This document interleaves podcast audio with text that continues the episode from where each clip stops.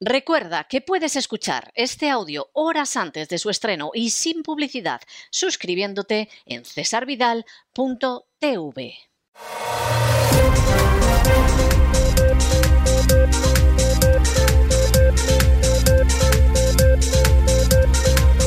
Las noticias del día. Estamos de regreso y estamos de regreso para iniciar nuestro boletín diario, para iniciar las noticias del día, después de ese editorial que hemos querido dedicar a la radio y a la evolución de la radio. La radio es un medio maravilloso. Quien ahora se dirige a ustedes posiblemente les diría que el único lugar donde se encuentra mejor que en la radio es cuando escribe. Y en ese sentido tiene una enorme lógica. Es un medio, insisto en ello, verdaderamente maravilloso. Hay gustos para todos, pero a mí personalmente me gusta mucho más que la televisión. Me parece que acerca más, permite explicar mejor las cosas, salvo en el caso de programas como el Gran Reseteo en cesarvidal.tv. La televisión suele ser muy superficial y más dada al espectáculo que a poder mostrar la realidad de las situaciones y en ese sentido no es extraño que la radio la escuche muchísima gente y le siga gustando. Pero la radio, como todos los medios de comunicación, evoluciona. En estos momentos en Estados Unidos ya más de la mitad de la población no se cree lo que le dicen ni en la radio, ni en la televisión, ni en la prensa escrita los grandes medios y los grandes holdings, los grandes complejos mediáticos. Y no se lo creen porque han llegado a la conclusión de que les mienten. Y además, les mienten por motivos que son bastardos, no, no por otra razón, por su propio beneficio. Ese es un proceso en el que, como sucede siempre con los grandes procesos históricos, España se va incorporando tarde. ¿Eh? Ha habido procesos a los que no se ha incorporado nunca, para desgracia suya, pero a este proceso se va incorporando poco a poco. ¿Y qué es lo que aparece? Pues una radio que cambia, una radio que ya no es la de los últimos 40 años, igual que la radio de los últimos 40 años, pues no es igual que la radio de los 30, 40 años anteriores. La radio que en estos momentos tiene entretenimiento. Y el entretenimiento varía. Ese entretenimiento, pues pueden ser en un momento determinado los partidos de fútbol, puede ser en un momento determinado los programas de humor, puede ser hasta programas donde se habla de los ovnis, de las pistas de Nazca, en fin, de todas estas cosas, y o es ese tipo de radio entretenimiento que ha existido toda la vida o es una radio que sea rigurosa, íntegra, que cuente lo que otros no cuentan, que efectivamente diga la verdad de las cosas, como es el caso de este programa. ¿Qué pasa con la radio que no entra ni en esa integridad, ni en ese rigor, ni en ese relatar lo que otros no relatan y que además pues tampoco es una radio de entretenimiento ni por aproximación, pues que es una radio agonizante. Es una radio donde lógicamente las estrellas seguirán cobrando cantidades inmensas, es una radio que genera dinero, porque claro, al estar totalmente prostituida a los poderes establecidos, no deja de percibir cantidades importantes de publicidad pública y de publicidad privada, y en ese sentido puede ser un gran negocio, pero es una radio en la que cada vez cree menos la gente, en la que incluso muchos de los usuarios ya son gente de cierta edad, de 50, 50 y tantos para arriba, que de alguna manera pues están acostumbrados a escuchar a este locutor o al otro, pero es una radio que carece de credibilidad, que carece de credibilidad porque carece de integridad y que desde luego no es escuchada por los sectores crecientes y más juveniles de la población por la sencilla razón de que no creen en ella. También hay mucha gente con más de 50 años que ha dejado de creer en ella y que va a medios alternativos, pero eso es lo que es la radio hoy en día. ¿Cuánto conseguirá aguantar la radio convencional actual perdiendo oyentes y al mismo tiempo recibiendo muchísimo dinero, que no se compensa en absoluto con la gente que escucha esos programas de radio, ni lejanamente?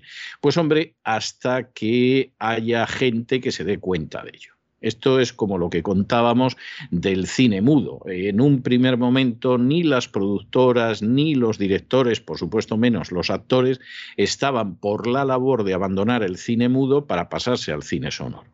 Pero es que al final la gente quería ver películas en que se escuchaba hablar a los actores y además la gente de pronto dijo y queremos musicales y claro, eso no era igual que un señor tocando la pianola al lado de una película donde salían letreros porque era una película muda. Y claro, al final, por la fuerza de los hechos, el cine sonoro desplazó al cine mudo. La radio actual de dinosaurios, algunos de ellos enloquecidos, eh, por regla general con poco conocimiento del mundo más allá de ciertas cosas, es una radio agonizante. Puede que dure todavía unos años, pero es una radio agonizante. Su peso social cada vez es menor. La gente que lo escucha cada vez es un número más reducido y de hecho se mantiene solamente porque puede ser un negocio que se sustenta en la publicidad, no por una influencia real en la gente. La gente mayoritariamente cada vez más va a escuchar una radio de entretenimiento o una radio que sea informativamente muy seria.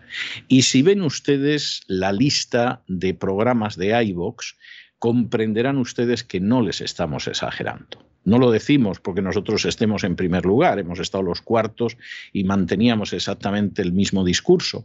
Pero si ustedes miran los diez primeros programas, el primero, que en estos momentos es La Voz, es ese programa de información rigurosa, independiente, no controlada por poderes fácticos, y los otros nueve programas son de entretenimiento. Es que es clarísimo.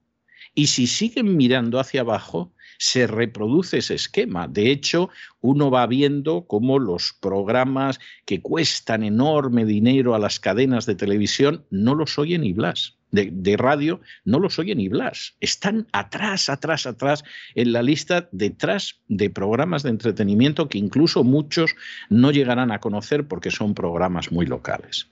Los medios están cambiando, la radio está cambiando la gente a fin de cuentas está cambiando porque empieza a ponerse en pie y desde luego hay que darle gracias a Dios por ello. Y por cierto, ya que hablamos de medios, que sepan que a partir de hoy el programa La Voz va a volver a escucharse en YouTube en un canal que se llama César Vidal Oficial. ¿Eh? No sabemos lo que van a tardar en echarnos de ahí, pero en cualquiera de los casos, pues lo cierto es que se vuelve a escuchar el canal, se vuelve a escuchar la voz, aparte de, de cursos, aparte de exposiciones, etcétera, etcétera, en ese canal que se llama César Vidal Oficial, que esperemos que dure mucho y también esperamos que ustedes se suscriban a ese canal. Y tengo que entrar ya ahora sí en las noticias, me guste o no me guste mucho.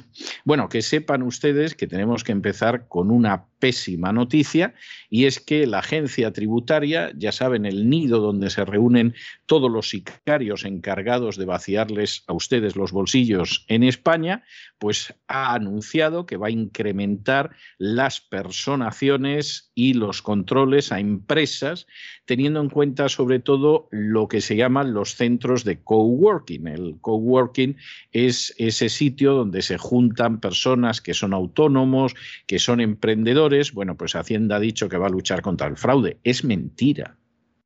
Si la agencia tributaria quisiera luchar contra el fraude, sabe hacia dónde tendría que ir. ¿eh? Por ejemplo, no tendría nada más que ir a la lista Falciani, que en su día no quiso publicar Montoro, ver la gente que hay en la lista Falciani y haber ido a por ellos. Pero ni Montoro lo quiso publicar, ni por supuesto la agencia tributaria se lo pidió. Con cobrar bonus, sus esbirros estaban contentos y eso se lo debían a montón.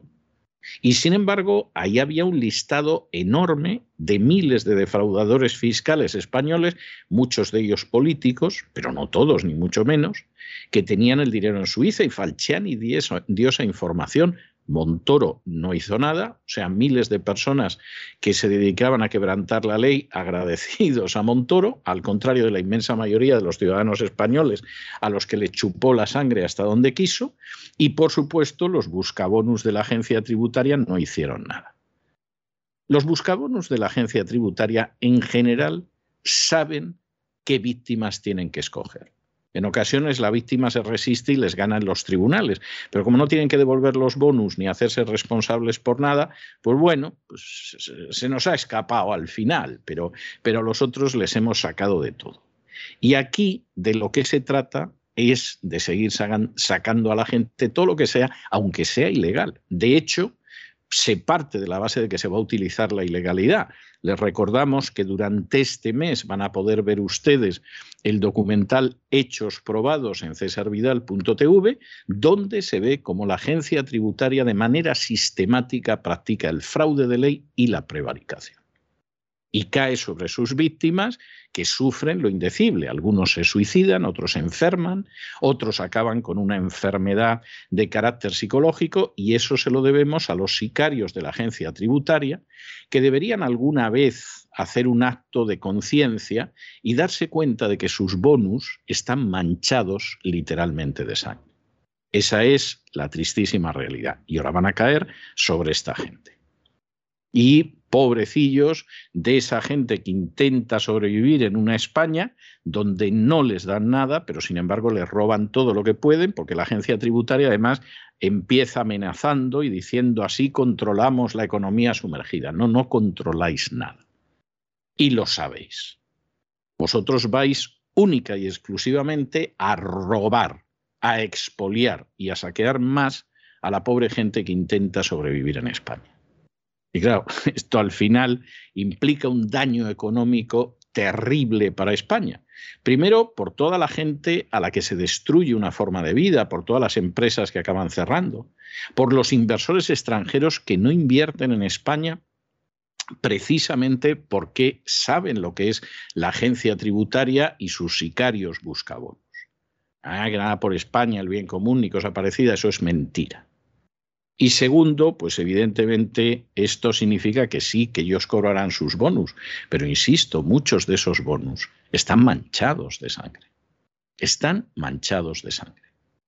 Y el hecho de que de pronto lleguen de manera sorprendente, pues es peligroso. Es verdad que los españoles no suelen responder generalmente con violencia, pero recuerden ustedes el caso de aquel sicario de la agencia tributaria, que se jactaba en su población de que sorprendía por sorpresa a sus víctimas cuando dormían la siesta. O sea, él esperaba a la hora de la siesta y a la hora de la siesta aparecía por ahí.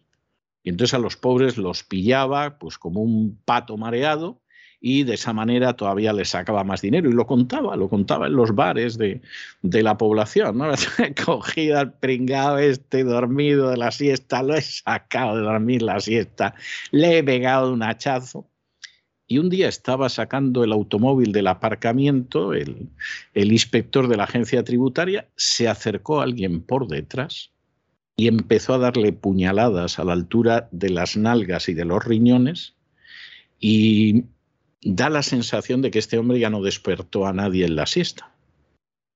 Y claro, esto, pues los españoles son muy ovejunos, pero no los arrincones demasiado. ¿eh? No los arrincones demasiado porque, porque de momento se ahorcan o se tiran por el viaducto, cosas de este tipo, desesperados por Hacienda. Pero de pronto un día alguien agarra una soga y en vez de colgarse él, espera a que salga el sicario de la agencia tributaria de su casa y le pone el lazo por corbata. Claro, estas situaciones son terribles. Hacienda, de momento encantada de que cobran bonus, pero esto cada vez va a ser más peligroso. Y no les quiero contar, esto a lo mejor un día se lo cuento, pero de momento no se lo puedo contar, los contratos que existen sobre inspectores de la agencia tributaria es decir, inspectores de la agencia tributaria que no se han dado cuenta y a la hora de robar, expoliar y saquear han dado con un negocio de alguna mafia. Y ellos han cobrado su bonus, están felices, están contentos y no saben que esa mafia, generalmente del este de Europa, ya ha dado una sadacha, es decir, una orden, para que ese inspector le partan la columna vertebral, le maten a un hijo o tenga un accidente de automóvil. no lo saben, porque además las sadachas de estas mafias del este de Europa no se ejecutan en el acto. ¿eh? no sea que se sepa que como el inspector este inspeccionó un negocio que él no sabía que era de una mafia moldava, por ejemplo, pues inmediatamente se nos relaciona. Entonces dejan pasar un año, dos, tres. Y de pronto te encuentras a un muerto al que han empalado porque los ejecutores de ese contrato, de esa sadacha, sabían que era homosexual. Y lo empalan para que quede claro que ellos lo sabían. Y esto, esto es un tema que a lo mejor les contamos un día. Hoy no podemos contarlo, tenemos que dedicarnos a otros temas con la ayuda inestimable de María Jesús Alfaya. María Jesús, muy buenas noches.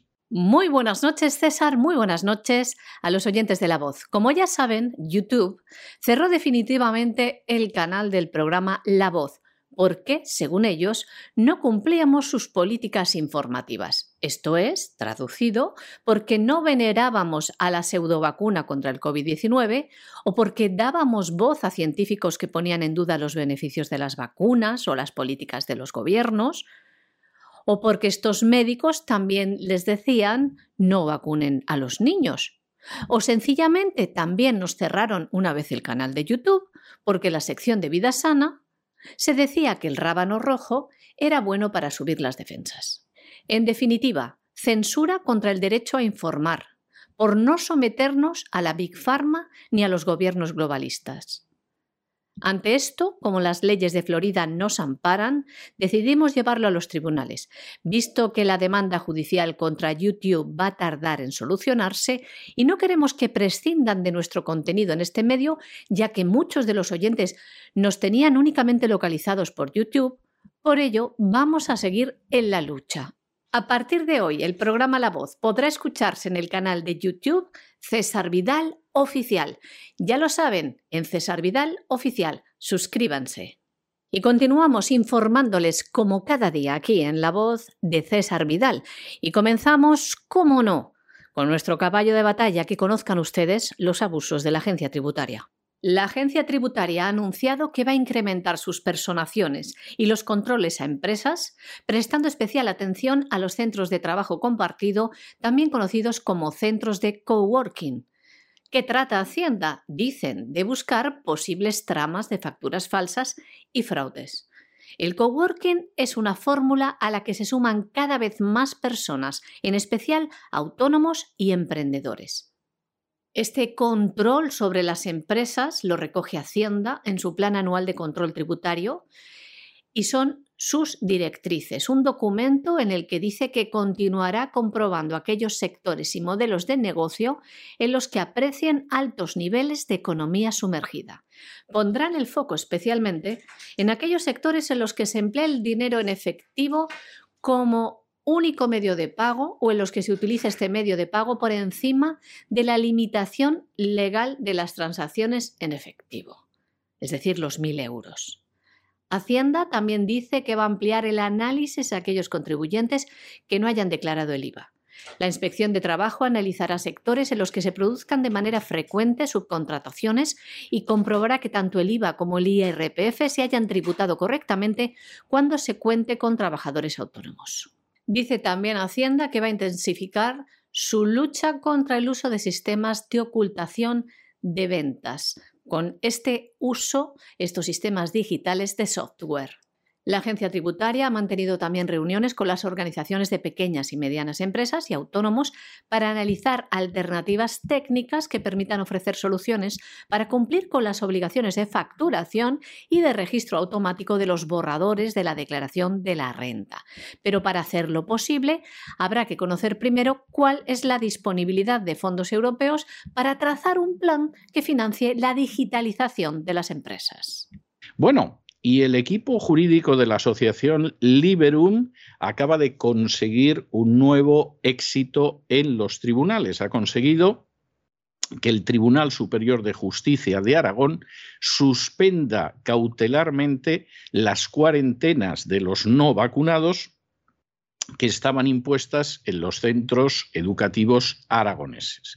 El auto es verdaderamente impresionante el tribunal establece que las medidas de cuarentena, bueno, es que es algo absolutamente excepcional que además las autoridades sanitarias esto solo lo pueden impulsar con criterios muy estrictamente médicos. Pues no sé, piensen ustedes una epidemia de cólera, por ejemplo, y que esto desde luego ni se ve, ni los protocolos de los centros educativos están bien, ni la historia de la no vacunación lo permite. O sea que esto es un disparate y por lo tanto se suspende esas cuarentenas de no vacunados en los centros educativos de Aragón. Insistimos, la resolución judicial del Tribunal Superior de Justicia de Aragón, que es el tribunal más importante de Aragón, ya a partir de ahí se sale de Aragón o de cualquier región española y tienes que ir al Tribunal Supremo, es ejemplar. Y desde luego hay que alabar el tesón, el conocimiento jurídico, la valentía y el amor por la libertad del equipo jurídico de la Asociación Liberum, porque está haciendo por la libertad y por los derechos de los ciudadanos españoles lo que lamentablemente no están haciendo ni los sindicatos, ni los partidos políticos, ni la Iglesia Católica, ni en fin, podríamos ahí mencionar ONGs, etcétera, etcétera, etcétera.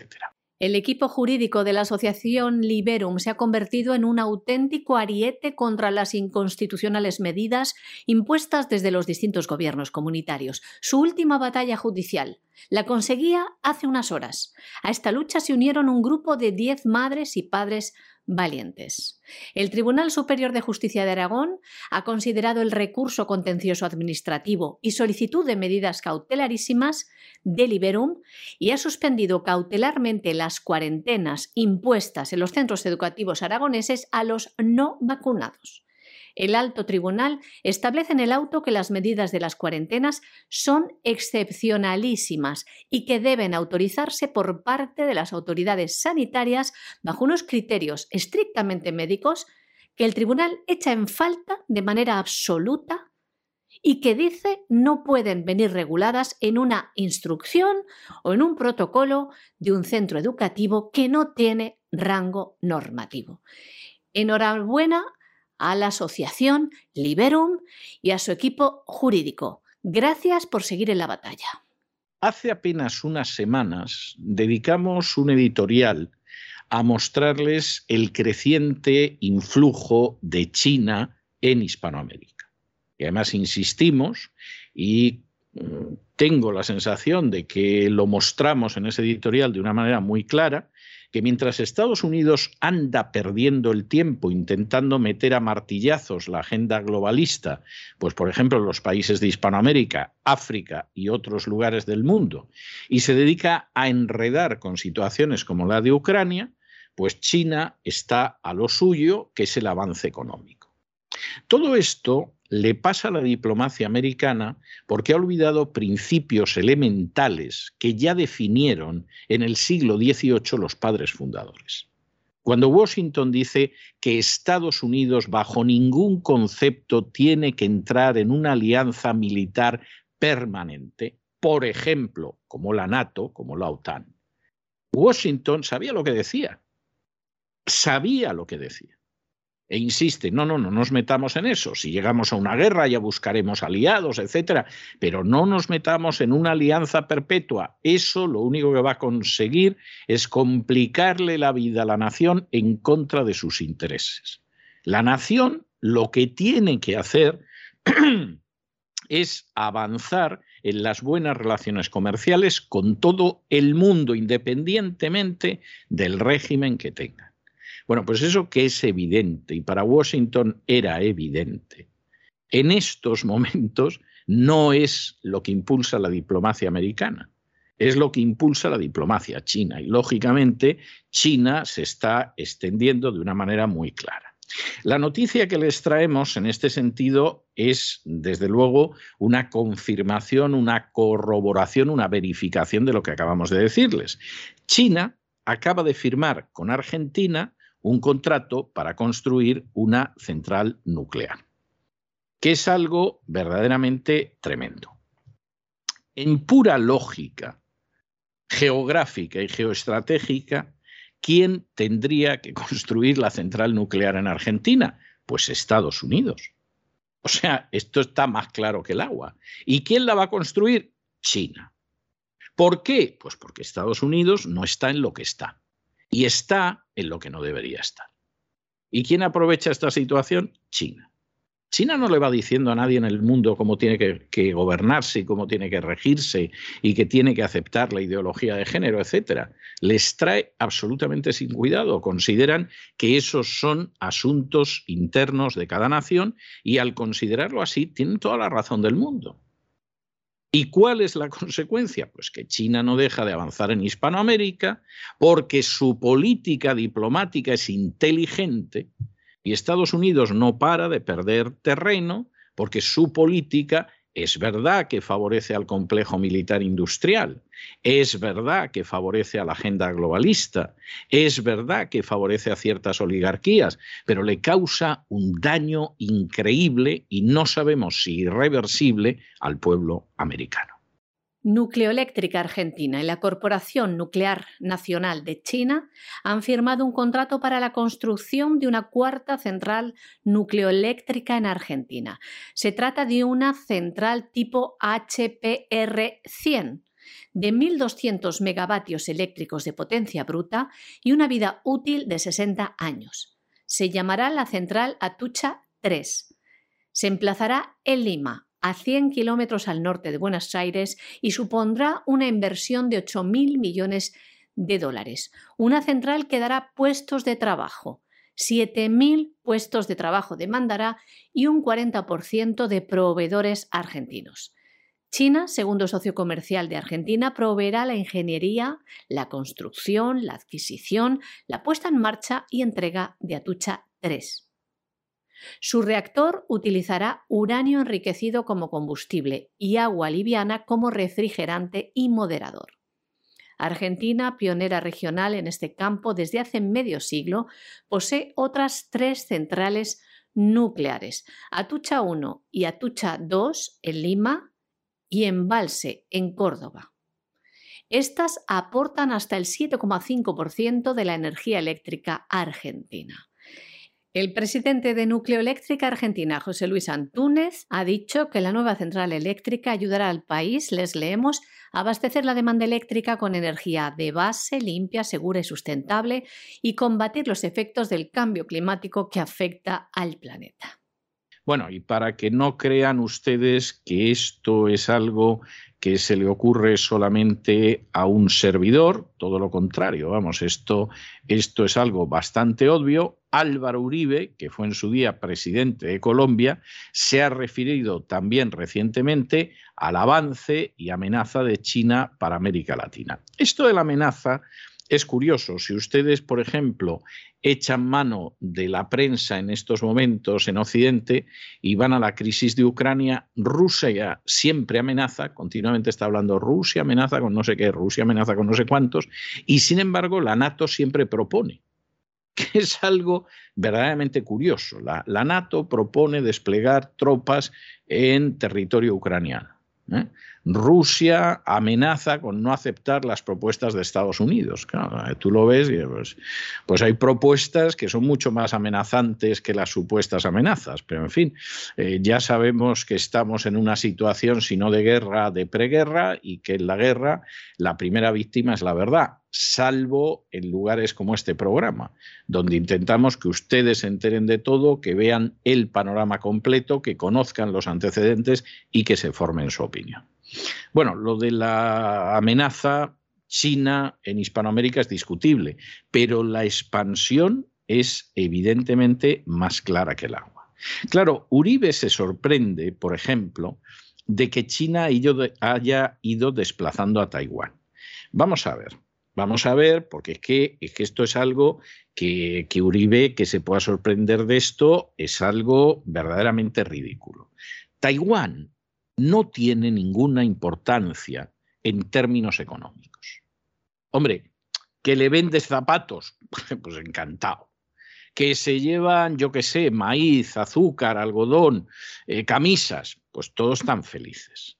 Pero Taiwán es algo que no tiene ninguna relevancia y de hecho en estos momentos, pues Taiwán lo deben de reconocer media docena de países en todo el mundo. Dicho sea de paso, Estados Unidos, en su día, dentro de una diplomacia realista y muy efectiva, cuando separó a China de la Unión Soviética, obviamente consiguió que Taiwán no fuera el representante de China en el Consejo de Seguridad de Naciones Unidas y que lo fuera China. Porque lo de Taiwán era una ridiculez. Esa gente no representa a China. Representará en todo caso al derrotado Kuomintang y en estos momentos ni eso, además a otra gente de otras inclinaciones políticas. Pero evidentemente Taiwán tiene una importancia ridícula. Alguno dirá, pero son más democráticos. Pues sí, serán más democráticos, pero si eso no nos vamos a poner a discutirlo, pero su importancia es ridícula. Y por el contrario, China tiene una importancia absolutamente colosal. Entonces, que aparezca Uribe y diga, pues, ¿cómo puede ser esto? En fin, parece mentira que se llegue a la ruptura de relaciones con Taiwán. No, lo que parece mentira es que alguien reconozca a Taiwán. A estas alturas, sinceramente. O Taiwán decide que se convierte en una nación aparte, que sería una solución, o, o es que verdaderamente a quién se le va a ocurrir, por puro interés nacional, anteponer a Taiwán sobre China. Es que es un disparate. O sea, esa es la tristísima realidad. Eso es un disparate. Y claro, pues en última instancia lo tienen muy crudo. Si Taiwán decidiera que es un país aparte y que no es la verdadera China y que los del continente, pues a ver si se unen un día a ellos, porque eso no es China, pues hombre, si Taiwán reconociera lo que es, pues a lo mejor tendría cierta posibilidad de juego en el terreno internacional. Pero claro, ustedes imagínense que hay una guerra terrible civil en España, Dios no lo quiera, y que los que han perdido la guerra se apoderan de la isla de Mallorca. Y que desde la isla de Mallorca, y a pesar de que, claro, ya nadie los reconoce como el gobierno español, pretenden que ellos son la verdadera España y los que viven en el resto de las Islas Baleares, de las Islas Canarias y en la península ibérica, esos no son España. Pues eso es Taiwán y es un disparate. Que luego ocasionalmente se quiera utilizar para tocarle las narices a China, para irritarla, etcétera. Bueno, eso es comprensible dentro del enfrentamiento entre potencias que caracteriza la historia de la humanidad. Pero China no necesita invadir Taiwán, si Taiwán está más solo que la una si Taiwán va a acabar cayendo en su regazo de la misma manera que cayó Hong Kong. Y ni siquiera los británicos lo pudieron evitar. Y no necesita invadirlo. Necesita esperar 10, 15, 20 años y se acabó Taiwán. Y esa es la realidad. Y lamentablemente Uribe, que efectivamente hace referencia al avance de China, etcétera, no entra en por qué avanza China. Y claro, cuando no entras en esas cosas, pues al final el análisis siempre es un análisis torcido. Invitado por el foro de la Fundación Española FAES, el expresidente colombiano Álvaro Uribe ha inaugurado un ciclo de conferencias bajo el título China y la rivalidad entre las grandes potencias en América Latina, repercusiones para España. El expresidente colombiano explicaba cómo la China del comercio y la inversión entraba en América Latina y desplazaba a Taiwán. Nombro el caso de Honduras, que dice todavía tiene relaciones diplomáticas con Taiwán, pero que la presidenta Xiomara de Celaya ha anunciado que va a establecer relaciones diplomáticas con China, lo que implica una ruptura con Taiwán. Mencionaba el caso de otros países como Colombia, que mantiene relaciones diplomáticas con China, pero también relaciones comerciales con Taiwán. Explicaba cómo Nicaragua, cómo rompió con Taipei para comerciar con Pekín, como en el año 2018 la República Dominicana comenzó también las relaciones y como ejemplo ponía también que Paraguay prefiere a Taiwán de momento, al igual que otras islas del Caribe. Álvaro Uribe expresó su preocupación por los acuerdos militares entre China y Venezuela, lo que consideró una amenaza para países como Colombia. Álvaro Uribe señalaba también la estrategia de China de privilegiar los negocios a la política y cómo es el proveedor de tecnología 5G en Brasil, Chile y también países como Perú. China ha entrado a jugar, decía, como un proveedor financiero en la región y Beijing es una especie de banco de rescate de Venezuela, Ecuador y Argentina. Decía también Álvaro Uribe que para China los atractivos de América Latina y el Caribe son que tiene el 10% de las reservas mundiales de petróleo, el 6% de las reservas mundiales de gas, el 50% de las de cobre, el 50% de las de plata, un 26% de tierra fértil, el 24% de la oferta mundial de carne vacuna, por ejemplo. El expresidente colombiano también ha hecho hincapié en los retrocesos democráticos en América Latina en el marco de la pandemia y además afirmó que con el coronavirus China no ganó la guerra comercial a Estados Unidos, pero creó simpatías en América Latina, debido a su diplomacia de las vacunas en la región. Álvaro Uribe hizo también referencia a cómo China apoyaba guerrillas comunistas en Latinoamérica. Recordaba sus tiempos de universidad en los que China apoyaba las guerrillas latinoamericanas con el ánimo de implantar el modelo comunista de la época la versión de Mao Zedong. En la universidad, en su época, dice, les daban la oportunidad de los profesores de escoger hacia el futuro algunas de las vertientes socialistas, ya fuera la de Mao Zedong en China o la castrista en la isla de Cuba o la soviética de la época o el modelo vietnamita. Uribe decía que había un apoyo de China hacia las guerrillas, en especial el Ejército Popular de Liberación, había una gran distribución de propaganda por parte del régimen chino, incluidas la revista china Roja, las cuatro tesis filosóficas de Mao Zedong y toda la literatura relacionada con la Revolución Comunista de China. Son algunas de las cosas que ha dicho el expresidente colombiano en la inauguración de estos cursos de la Fundación FAES, que como saben está presidida por el expresidente español José María Aznar, y ha inaugurado esta serie de seis seminarios que tendrán lugar hasta el 14 de marzo. En ellos habrá expertos latinoamericanos, españoles y estadounidenses que hablarán de la infiltración de China en América Latina y sus repercusiones en Estados Unidos y la Unión Europea. Bueno, y finalmente, finalmente se ha filtrado que le presentó como contrapropuesta la NATO, la OTAN y Estados Unidos a Putin. ¿eh?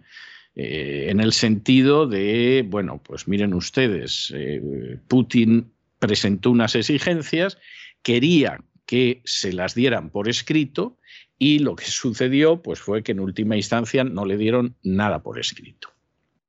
Eh, le dieron por escrito, pero no lo que él pedía, perdón.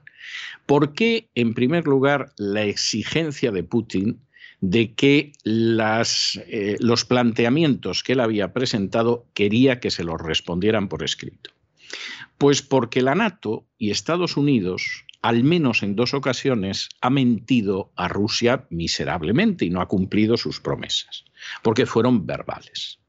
La primera fue en la época de Gorbachev, cuando no solamente Baker, en representación del gobierno americano y de Bush, prometió que la NATO no se iba a extender una pulgada hacia el este si la Unión Soviética no impedía la reunificación de Alemania, algo que por cierto ha confirmado el que era, el que era canciller alemán Helmut Kohl.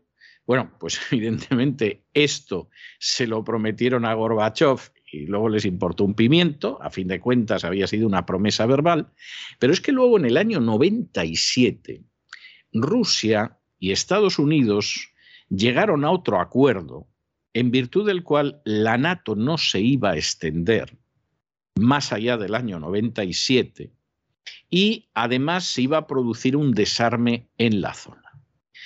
No hace falta que les diga que después del 97 evidentemente la NATO se ha extendido. Vamos, tienen 15 países más. ¿eh? Y con tener 15 países más apuntando hacia Rusia, la amenaza es Rusia. Es que es para pensárselo. Pero aparte de que no ha dejado de extenderse, y por supuesto la promesa no se ha hecho ningún caso, incluso en algún aspecto donde se avanzó, que fue la reducción de determinado tipo de misil, Estados Unidos decidió en la época de Trump que eso se acababa también y que volvían a colocar esos misiles, a fabricarlos, etcétera, etcétera. Hombre, eh, imagínense que ustedes están en la situación de Rusia, no vamos a poner que sean Rusia, sino que son un país en esa situación y que el otro país dos veces te promete algo y luego hace todo lo contrario y a ver cómo se sentirían ustedes.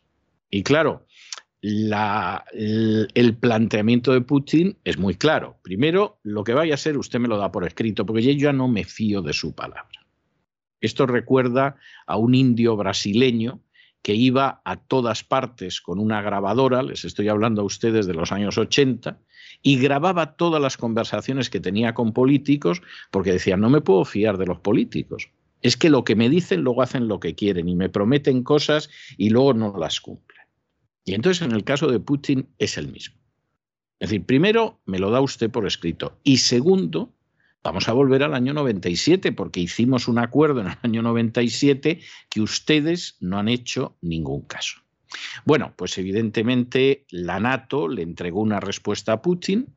Blinken, en un acto en el que estaba como un flan chino temblando, no quiso revelar lo que le habían dicho a Putin y en algún momento, en algún momento esto lo ha filtrado alguien. No sabemos si lo ha filtrado Rusia, no sabemos si lo ha filtrado Estados Unidos, pero en España, por ejemplo, lo ha publicado el país, con lo cual es más fácil que esto ha sido una filtración de Estados Unidos o a lo mejor del gobierno español, si es que Blinken, el secretario de Estado, el ministro de Asuntos Exteriores de Estados Unidos, se dignó comunicar esto al gobierno español, que es algo que, en fin, está en el aire, pero conocemos los términos. Primero, la NATO y Estados Unidos han dicho que no van a firmar un tratado bilateral sobre la seguridad en Europa con Rusia. Es decir, usted quiere firmar un tratado de dos partes para asegurar la paz en Europa, no lo vamos a firmar. Segundo, segundo, lo que usted está haciendo en su territorio, que es mover a sus tropas, esto consideramos que es un despliegue militar sustancial, unilateral e injustificado y eh, llamamos a Rusia a que acabe con este despliegue y desescale inmediatamente la situación. Además de una manera verificable, lo cual quiere decir que tendrían que llegar los británicos y los americanos a ver si, si efectivamente eh, las tropas rusas dentro de territorio ruso hacen lo que ellos quieren.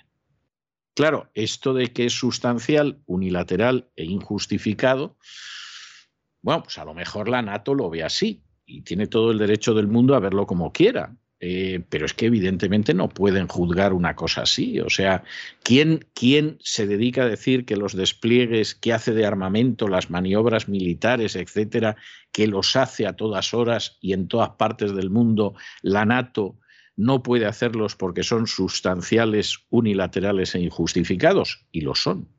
Y lo son. Porque son unilaterales la justificación de esas maniobras está por verse y que desde luego son sustanciales, no tiene más vuelta de hoja. Y finalmente, hombre, no sé si calificar esto de chantaje no es un poco fuerte, pero hay una cierta presión.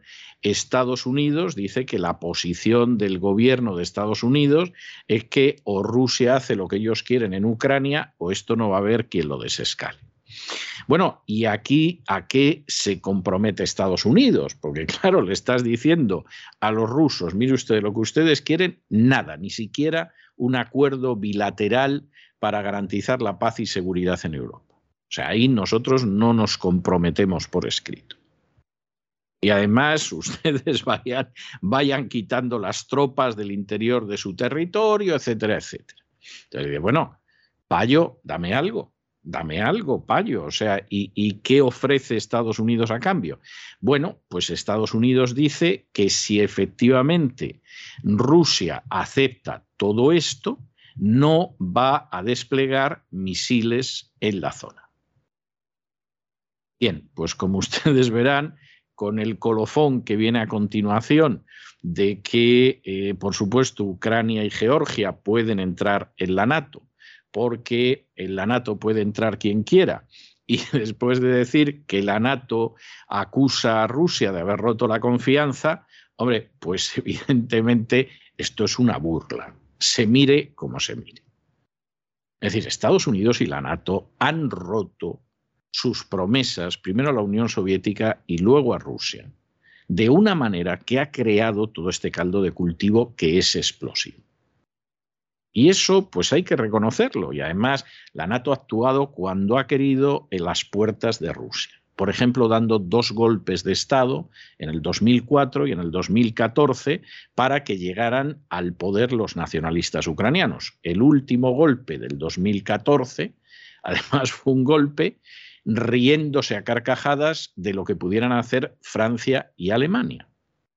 Francia y Alemania, que forman parte de eso que se llama el cuarteto de Normandía, le garantizan a Yanukovych, usted no se preocupe, usted va a acabar el mandato, para eso le han elegido democráticamente y vamos a bajar la tensión en Ucrania. Y sí, sí, Francia y Alemania se lo garantizarían pero la gente de Soros, los francotiradores británicos, el senador McCain ya estaban dentro de Ucrania y iban a por el golpe y dieron el golpe al día siguiente de que Francia y Alemania le garantizaran a Yanukovych que no pasaba nada. Y cuando se produce ese golpe, Yanukovych considera que lo más prudente es salir de Ucrania porque como lo pesquen, esta gente que tiene sus francotiradores británicos disparando sobre la gente que hay en la plaza de Maidán para luego culpar a Yanukovych, son capaces de matarlo y decir que ha sido un accidente o que se ha resbalado pisando una cáscara de plátano. Y ese golpe del 14 parece ser que existe una legitimidad absoluta, como existe una legitimidad absoluta para faltar a las promesas que en su momento se le formularon primero a Gorbachev y luego a Yeltsin. Y esta es la situación. Bueno, ¿qué pasa en el caso de Rusia? pues ya se pueden ustedes imaginar que con una respuesta en este sentido, eh, desde luego, mm, esto era un disparate y en un momento determinado eh, Putin ha vuelto a insistir, como lleva diciéndolo todos estos días Sergei Lavrov, que es el ministro de Asuntos Exteriores de, eh, Rusia, que evidentemente Rusia ni quiere invadir Ucrania, ni tiene planes en ese sentido, etcétera, pero que evidentemente eh, la situación es una situación que hay que descensar.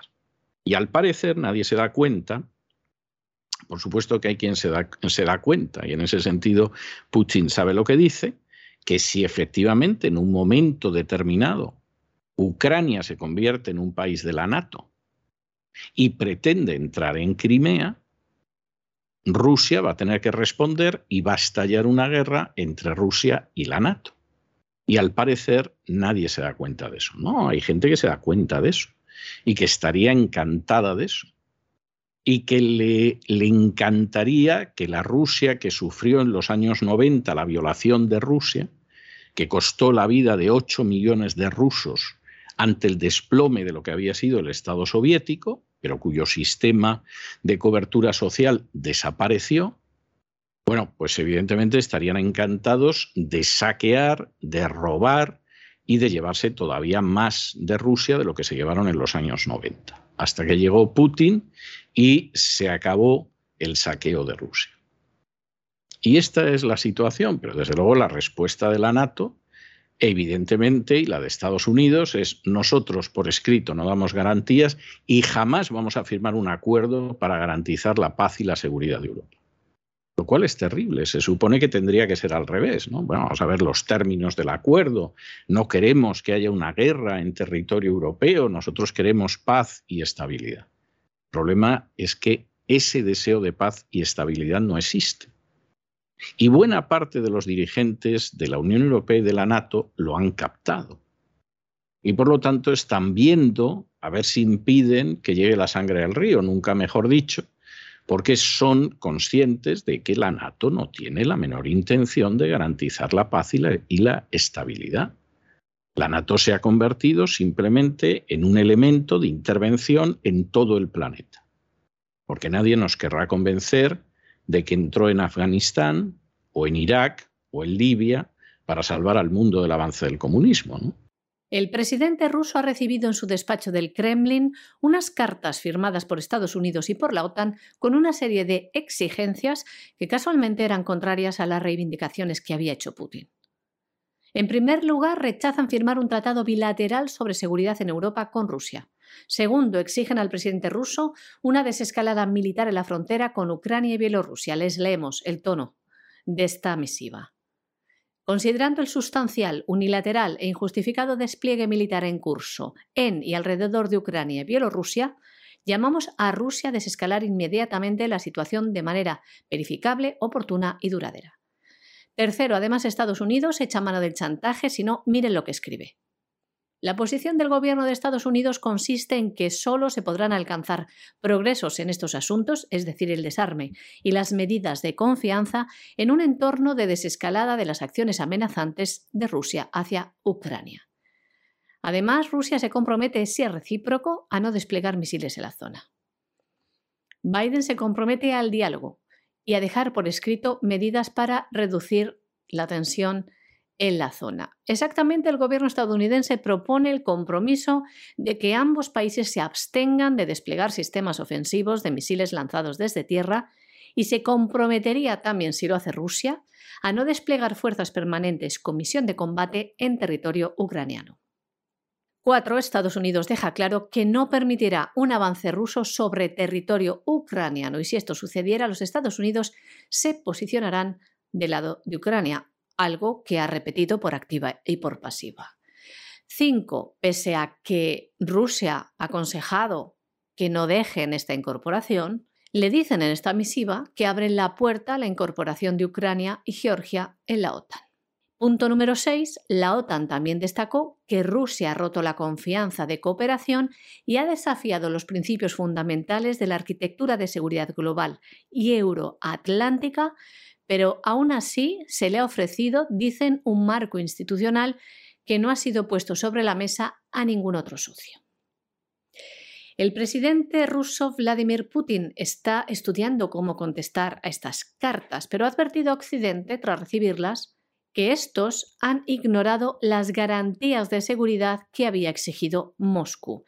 Entre ellas, poner freno a una mayor expansión de la OTAN, en particular a Ucrania y a Georgia, y el cese de toda cooperación militar con las antiguas repúblicas soviéticas.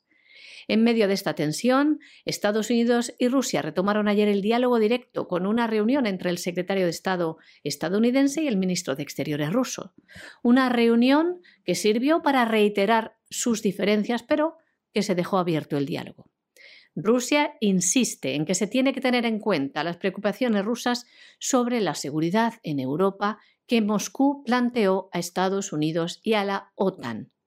Hace unas horas, Vladimir Putin decía que el ingreso de Ucrania en la OTAN puede llevar a una guerra entre Rusia y la Alianza Atlántica por el control de la península de Crimea. El presidente ruso se expresaba del siguiente modo. Imaginemos que Ucrania, como país de la OTAN, inicia esa operación militar por el control de Crimea.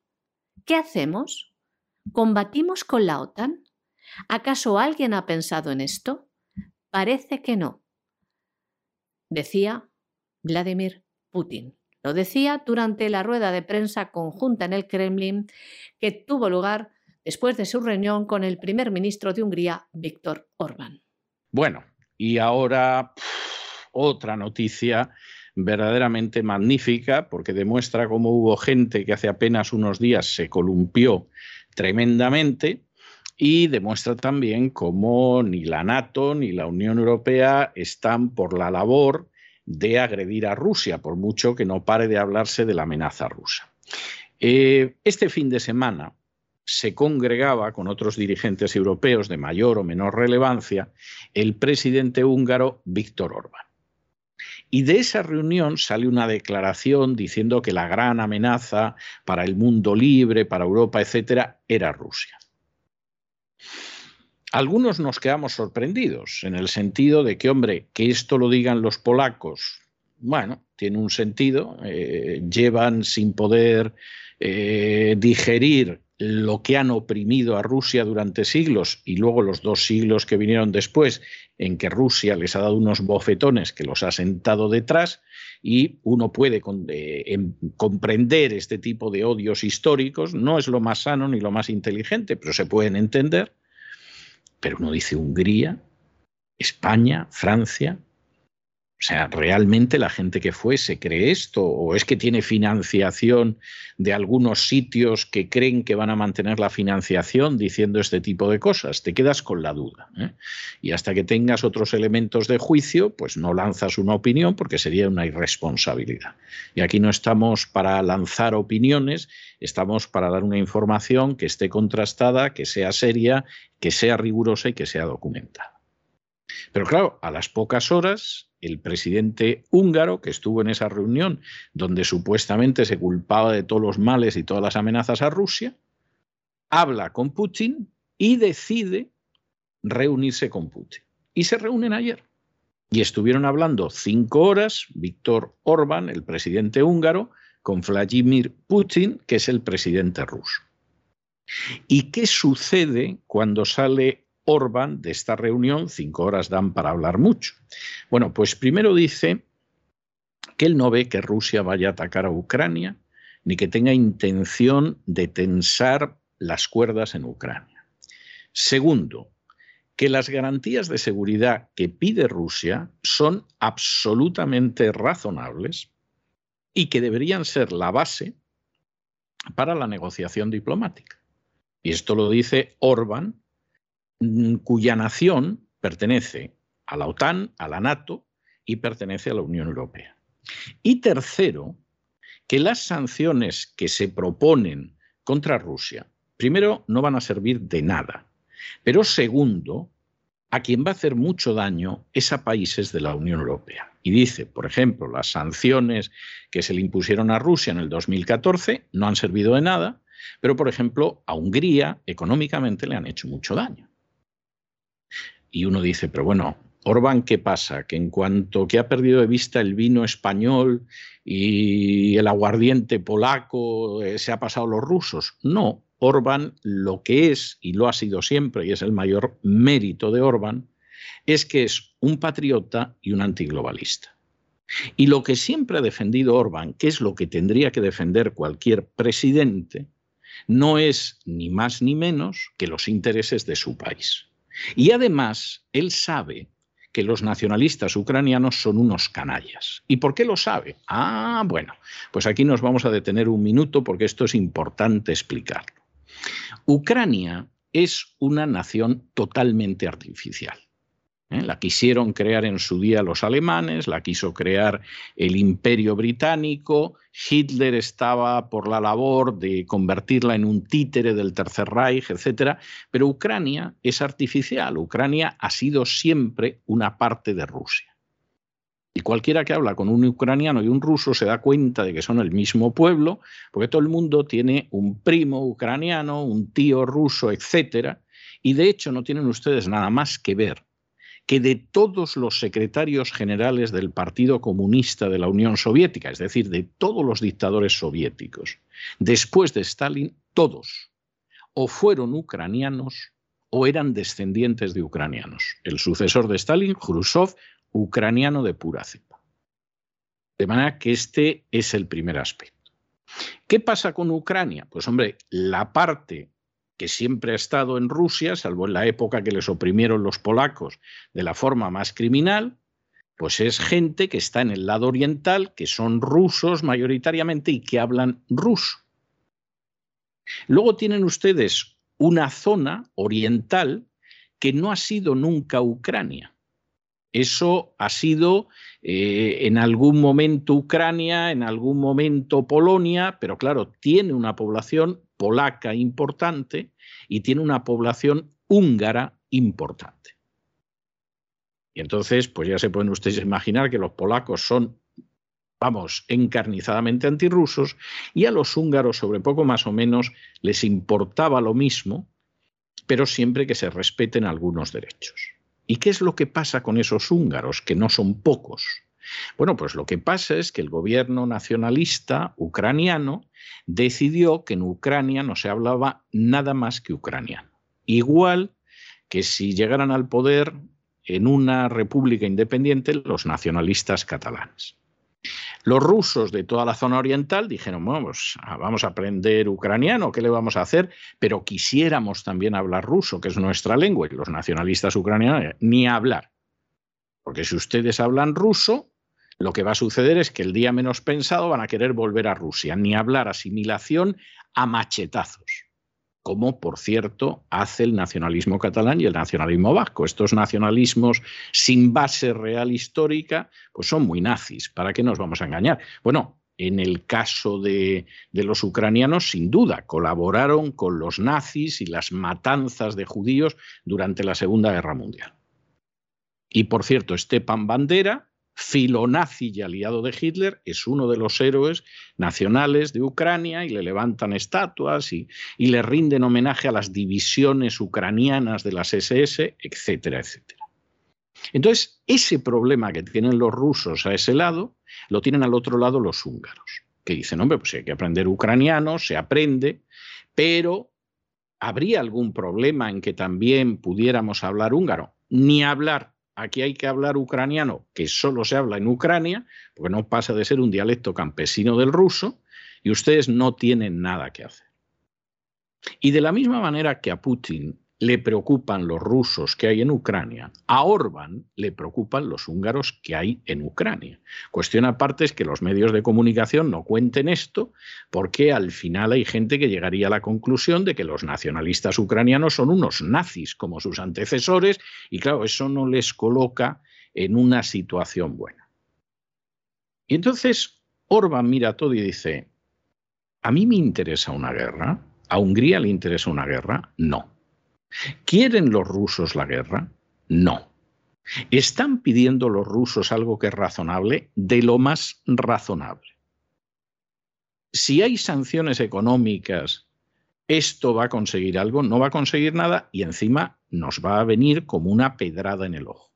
Y para terminarlo de arreglar, a los húngaros que viven dentro de la Ucrania gobernada por los nacionalistas ucranianos, que cuando pierden unas elecciones viene la NATO y provoca un golpe de Estado, pues evidentemente les va a venir fatal. Y lo que dice Orbán al final no es nada más que la clara manifestación de gente que sigue una política patriótica y que piensa en los intereses de su país. luego se reúnen ciertos conciliábulos y habría que saber quién realiza donaciones a ciertos partidos para entender ciertas cosas.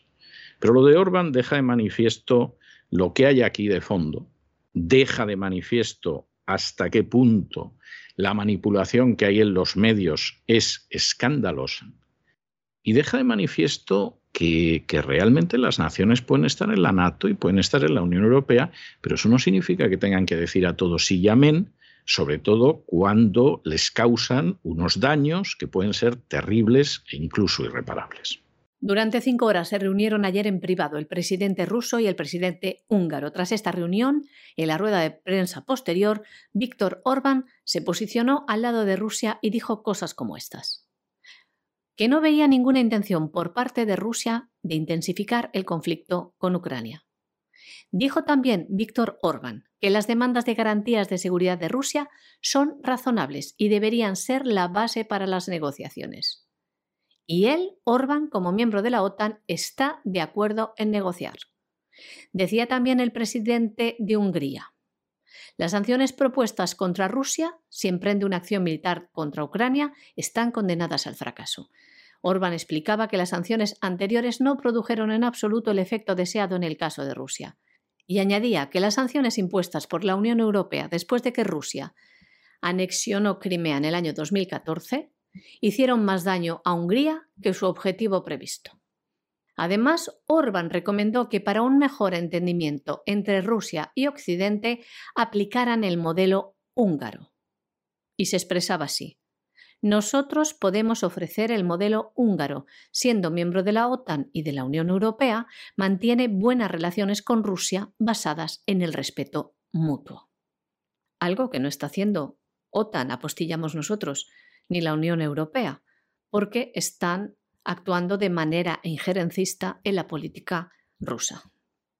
Y en esta declaración ante los medios, el presidente Víctor Orbán añadía, en la Unión Europea ahora no hay ni un solo líder que quiera un conflicto con Rusia. Para Víctor Orbán, también muy maltratado por la Unión Europea, debido a su política de defensa nacional y contraglobalista, decía que esta reunión con Vladimir Putin ha sido una de las más importantes que ha tenido de las 12 reuniones que ha tenido con el presidente ruso, ya que la situación ahora internacional es muy delicada. Y hasta aquí hemos llegado con nuestro boletín de noticias. María Jesús, muchas gracias, muy buenas noches. Muchísimas gracias a ti, César. Buenas noches también a los oyentes de La Voz. Y ustedes no se nos vayan, no se nos vayan porque ya saben que todos los miércoles tenemos un programa doble y sesión continua dedicado al bienestar. Empezamos por el bienestar del cuerpo, por la salud física, por el naturismo con Elena Kalinikova y luego nos vamos a adentrar en el bienestar psicológico profundizando en la mente con doña Pilar Muñoz. De manera que no se vayan, que regresamos enseguida.